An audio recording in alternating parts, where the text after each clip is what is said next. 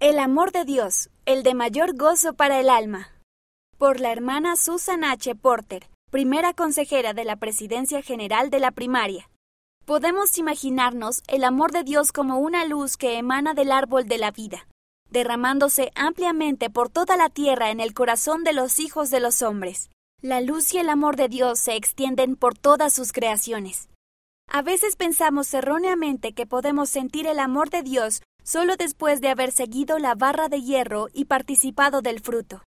No obstante, el amor de Dios no solo lo reciben aquellos que llegan al árbol, sino que es el poder mismo que nos motiva a buscar ese árbol. El amor de Dios no se encuentra en las circunstancias de nuestra vida, sino en la presencia de Él en nuestra vida. Sabemos de su amor cuando recibimos fuerza más allá de la nuestra propia, y cuando su espíritu trae paz, consuelo y guía. En ocasiones puede ser difícil sentir su amor. Podemos orar para que se abran nuestros ojos a fin de ver su mano en nuestra vida y su amor en la belleza de sus creaciones.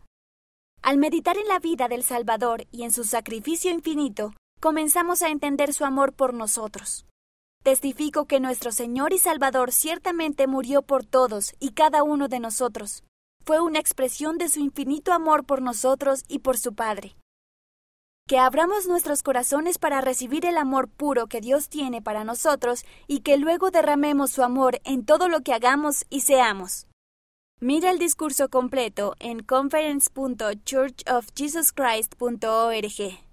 El amor de Dios no se encuentra en las circunstancias de nuestra vida, sino en la presencia de Él en nuestra vida. Susan H. Porter